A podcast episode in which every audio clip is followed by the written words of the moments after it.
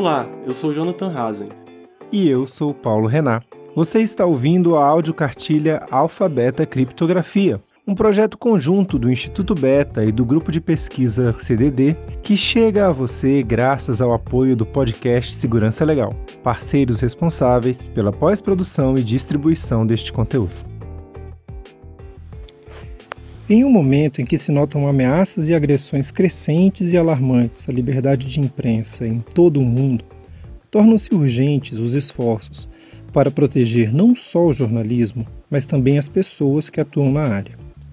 A vigilância de jornalistas impacta profundamente a capacidade de trabalharem com confiança e a garantia constitucional de sigilo das fontes, prejudicando a publicação de informações sobre questões polêmicas a publicação de denúncias e diversos dados essenciais para o próprio exercício da democracia. Para entendermos como a criptografia é importante nesse cenário, conversamos com a jornalista Tatiana Melo Dias.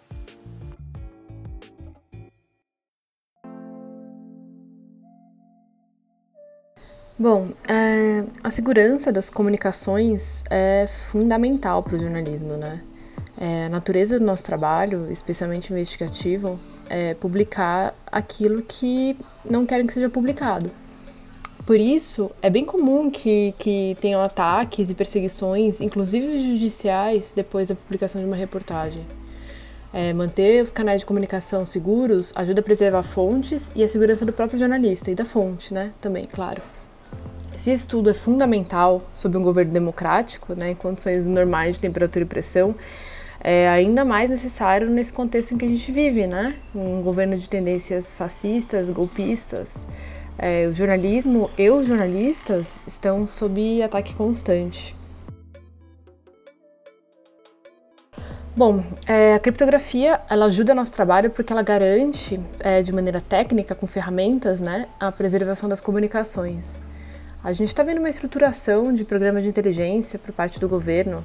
É, tem Força-Tarefa de Inteligência, tem agora Estratégia Nacional de Inteligência e Segurança Pública, tem os projetos todos da Secretaria de Operações Integradas do Ministério da Justiça, enfim, são várias iniciativas que elas correm sem muita supervisão e escrutínio público, assim. É, a comissão da Câmara, que é responsável por fiscalizar o trabalho das, das atividades de inteligência do governo, se reúne super pouco. Né? Então sabemos pouco o que está acontecendo dentro dessas, dessas atividades de inteligência. A gente não sabe quem está sendo monitorado, nem por quê, nem por quanto tempo, né? Ninguém sabe.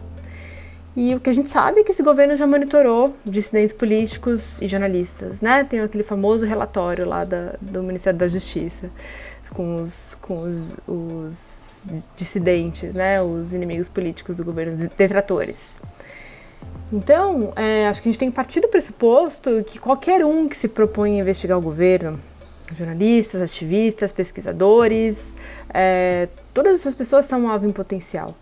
É, mas mesmo cidadãos comuns que não têm essas atividades, elas podem eles podem ser monitorados, né? A gente já mostrou em algumas reportagens que pessoas são monitoradas, inclusive pelas é, atividades nas redes sociais as ferramentas, os programas para espionar e, além de espionar, né, para estruturar essas informações, para fazer relatórios, para fazer análise de grande volume de dados, isso tudo está aí, né, está na mão, e está sendo usado.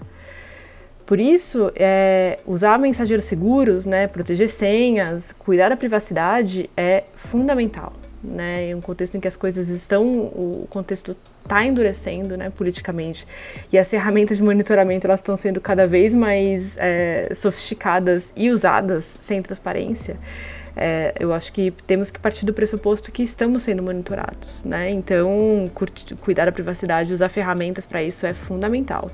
São ferramentas que elas ajudam a proteger as comunicações, que eu acho que todo mundo deveria fazer, mas, sobretudo, as comunicações sensíveis, né? Como as que envolvem fontes que tenham denúncias e os jornalistas. É, bom, eu acho que todo jornalista deveria se preocupar com o sigilo de fonte, porque é só criando um espaço seguro né, de denúncia é que as pessoas vão ter coragem para expor atividades ilegais ou imorais que elas tenham testemunhado. A gente acredita que é, denúncias elas são fundamentais para o trabalho jornalístico, né? Tem, enfim, inúmeros casos de reportagens que, que partiram daí, né? De pessoas, insiders que, que vazaram informações de dentro e realmente conseguiram mudar as estruturas a partir daí. Mas muitas vezes uma, uma pessoa que tem coragem de, de, de denunciar, ela coloca o emprego e às vezes até a própria vida dela em risco. Se a gente não tiver a garantia de poder preservar a fonte, né, o que é uma garantia constitucional, né, precisamos lembrar, ninguém vai ter coragem de vazar informações relevantes de interesse público. Então, nesse sentido, a criptografia é fundamental, né? Manter, como, como eu falei, ela garante tecnicamente é, canais de comunicação segura que ajudam a preservar, preservar a identidade da fonte. Né? A gente sabe que as, os, os, os, canais não criptografados entregam muita informação, né? Metadados e, e, e outras, outros, outros indícios que podem levar à identificação da fonte. Por isso essas ferramentas são fundamentais e eu acho que é preciso zelar por isso. É, no Intercept tem um, a gente tem um guia sobre como enviar denúncias de forma segura, com Signal ou Secure Drop, né, que é uma ferramenta que funciona no Tor. É, então tem uma série de, de, de ferramentas que podem ser usadas para isso e nós prezamos muito né, por isso.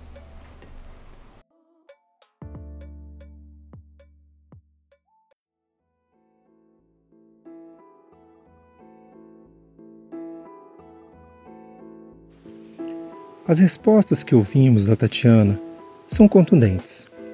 Para jornalistas, a criptografia se mostra então especialmente crucial para a manutenção da segurança das pessoas que atuam na área e para garantir a própria liberdade de imprensa.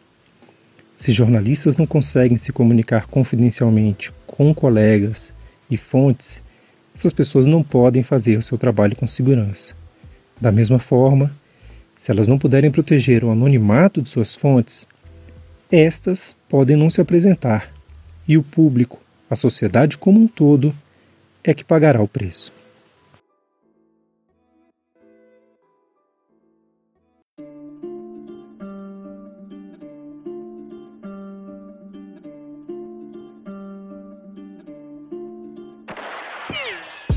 O Instituto Beta é uma organização sem fins lucrativos sediada em Brasília. Temos uma missão dupla. De um lado, democratizar o acesso à internet promovendo respeito aos direitos humanos nos diversos usos da tecnologia. E de outro, intensificar a democracia no Brasil, defendendo o ambiente digital como mais um espaço público importante para a política. O Cultura Digital e Democracia é um grupo de pesquisa vinculado ao Centro Universitário de Brasília.